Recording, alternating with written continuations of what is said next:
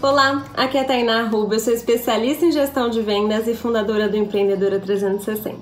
E hoje eu tô aqui para te dar um exemplo de um, uma marca que eu comprei, o hidratante, uma bruma corporal. Vi na internet, uma blogueira tava falando e aí eu me interessei e comprei.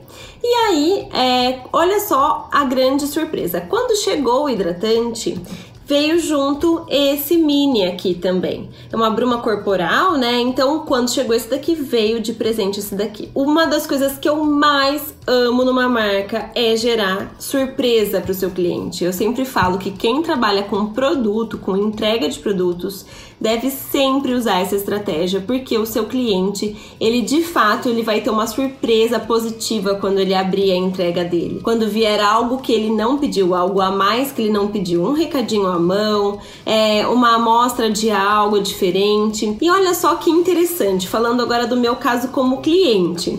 Eu não gostei tanto do cheiro desse daqui, mas estou usando sem problemas nenhum.